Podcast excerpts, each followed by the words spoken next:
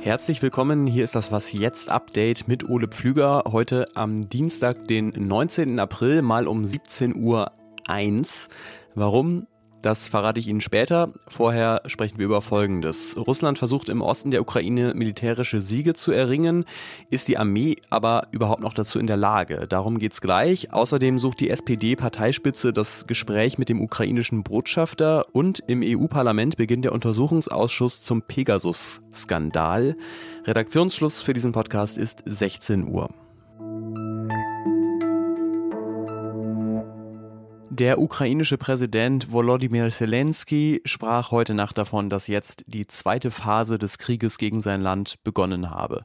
Auch von russischer Seite wurde das heute erstmals bestätigt, natürlich aber ohne das Wort Krieg, denn so darf der Krieg gegen die Ukraine in Russland ja nicht genannt werden. Am 9. Mai ist russischer Nationalfeiertag und Beobachterinnen gehen davon aus, dass Wladimir Putin bis dahin mit aller Macht irgendwas erreichen will, was er seinen Landsleuten als Sieg verkaufen kann. In den letzten Wochen haben sich die russischen Truppen ja aus dem Norden des Landes und der Region um Kiew zurückgezogen und jetzt, so hat Russland es angekündigt, wollen sie sich auf den Osten der Ukraine konzentrieren. Das heißt nicht, dass die äh, Luftangriffe auf andere große ukrainische Städte aufgehört haben, aber der Großteil der Gefechte konzentriert sich jetzt auf die Regionen Donetsk und Lugansk. Die werden schon zum Teil seit 2014 von pro-russischen Separatisten kontrolliert und jetzt will Russland sie offenbar komplett beherrschen. Diesen lange erwarteten Großangriff im Osten hat Russland nun begonnen, aber wenn die letzten knapp zwei Monate Krieg eins gezeigt haben, dann das. Die russische Armee richtet große Verwüstungen an, zerstört Orte und Menschenleben. Militärische Erfolge hat sie aber seit den ersten Tagen kaum noch erringen können. Und selbst die russische Seite räumt ein inzwischen, dass sie große Verluste erleidet, was natürlich die Frage aufwirft, wie gut ist Russland für diesen neuen Angriff im Donbass eigentlich gerüstet? Darüber spreche ich jetzt mit Tom Sundermann aus unserem Investigativressort und er versucht mit einigen Kollegen Kolleginnen regelmäßig den aktuellen Stand der Kämpfe auf Zeit Online in einer Karte abzubilden. Hallo Tom. Hallo. Äh, ja, wohl wissend, dass da immer ein bisschen Spekulation dabei ist. Was können wir denn über die russische Strategie in dieser zweiten Kriegsphase sagen? Ja, die russische Armee versucht momentan anscheinend einen Kessel um den Donbass zu bilden. Also das betrifft die Oblaste Luhansk und Donetsk im Osten. Putin will so mutmaßlich die 30.000 ukrainischen Soldaten einkesseln, die sich in diesem Gebiet befinden. Das ist jetzt nicht meine eigene Analyse oder aus einem Geheimdienstbericht, sondern so heißt es seit langer Zeit vom Institute for the Study of War, deren Analysen wir auch dann immer für unsere Karten benutzen. Russlands Armee hat schon die Flanken im Norden und im Süden dieses Gebiets erschlossen. Mehr oder weniger im Osten liegt das Separatistengebiet. Das heißt, der entscheidende Teil ist jetzt die westliche Flanke des Donbass. Vor allem momentan eine Achse zwischen den Städten Isium und Sloviansk. Da will sich Russland mutmaßlich Stück für Stück vorarbeiten, um dann diesen Kessel zu schließen, die Gegner zu bekämpfen von allen Seiten und zu zermürben.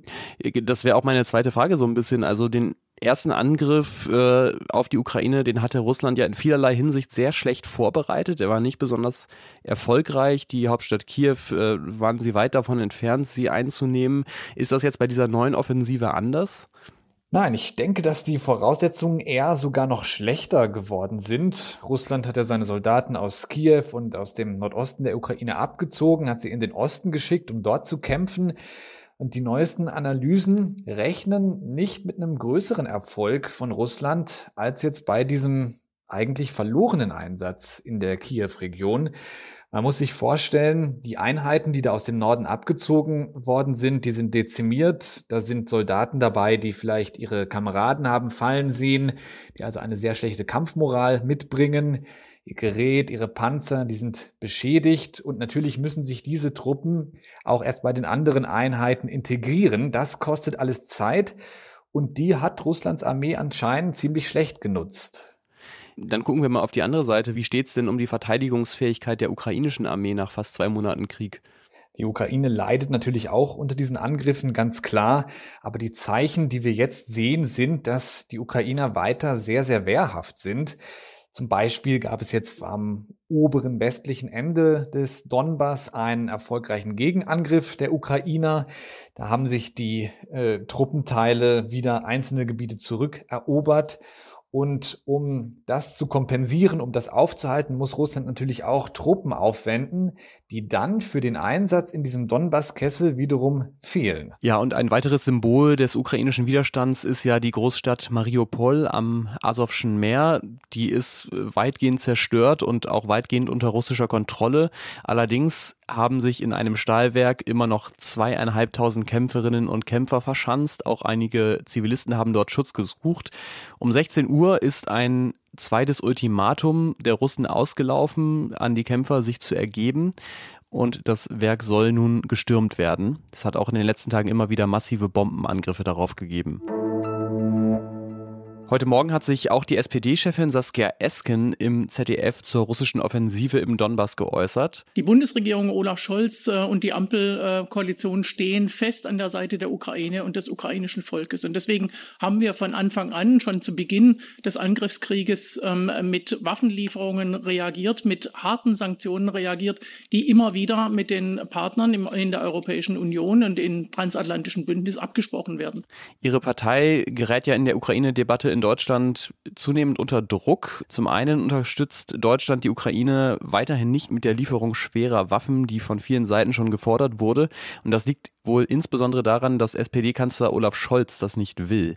Der ukrainische Botschafter in Deutschland, Andrei Melnik, hat die Bundesregierung und den Bundespräsidenten Frank-Walter Steinmeier zuletzt immer wieder scharf kritisiert, weil sie aus seiner Sicht zu Russland freundlich agieren. SPD-Politiker wie Sigmar Gabriel und Ralf Stegner haben dann ihrerseits Melnik heftig kritisiert. Gabriel hat ihm zum Beispiel Verschwörungstheorien vorgeworfen. Jetzt wollen Saskia Esken und ihr Co-Vorsitzender Lars Klingbeil das Gespräch mit Melnik suchen, um da ein bisschen die Wogen zu glätten. Geplant ist das Treffen für morgen, also Mittwoch. Und hier noch ein kleines Update zu einem Thema, das wir im Podcast schon öfter besprochen haben. Die Spionage-Software Pegasus kann Smartphones in Wanzen verwandeln. Damit sollten Kriminelle ausspioniert werden. Allerdings hat letztes Jahr ein Rechercheverbund, an dem auch Zeit Online und die Zeit beteiligt waren, aufgedeckt, dass Regierungen auf der ganzen Welt sie gegen ihre Gegner und Kritikerinnen einsetzen und das auch in mehreren EU-Staaten. Zum Beispiel in Polen und Ungarn, aber auch in Spanien. Da wurde Pegasus Pegasus gegen Politikerinnen und Aktivisten aus Katalonien verwendet. Ab heute beschäftigt sich ein Untersuchungsausschuss des EU-Parlaments mit Pegasus. Da geht es vor allem um die Verwendung in Polen und Ungarn. Auf Zeit Online ist heute auch ein Interview erschienen mit der grünen Politikerin Hanna Neumann, die im Ausschuss sitzt. Was noch? Keine Arbeit, kein Lohn. Nach dem Prinzip behandelt der japanische Bahnbetreiber JR West seine Angestellten, was jetzt erstmal nicht besonders aufsehenerregend klingt, aber die Strenge, mit der er das durchsetzt, die ist dann doch erschreckend. 2020 hat ein Lokführer aus Versehen auf dem falschen Gleis auf seinen Zug gewartet. Er hat es dann zwar schnell gemerkt, aber trotzdem hat sein Zug dann am Ende eine Verspätung von einer Minute gehabt. Dafür hat ihm der Arbeitgeber umgerechnet 40 Cent vom Lohn abgezogen, eben weil er in dieser Zeit nicht gearbeitet habe. Jetzt hat aber ein Gericht geurteilt, der Mann muss seinen Lohn zurückbekommen, beziehungsweise müsste, denn in der Zwischenzeit ist der Lokführer leider verstorben. Das ist die tragische Pointe dieser Geschichte. Ein anderes Fazit ist für mich aber auch, so sehr ich mir ja von der Deutschen Bahn manchmal ein bisschen mehr Pünktlichkeit wünschen würde, ich hoffe, sie kommt nie auf die Idee, sie so zu erreichen. Morgen früh geht's hier natürlich wie gewohnt pünktlich weiter mit Fabian Scheler. Der fragt sich dann unter anderem, wie Finnlands Weg in die NATO aussieht.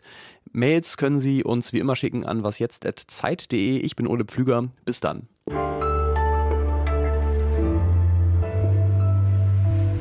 Und hier übrigens noch die Auflösung für 17.01 Uhr. Das war als kleine Geste des Gedenkens an den japanischen Lokführer gedacht. Ich dachte, ein ähm, bisschen solidarische Verspätung ist genau das Richtige.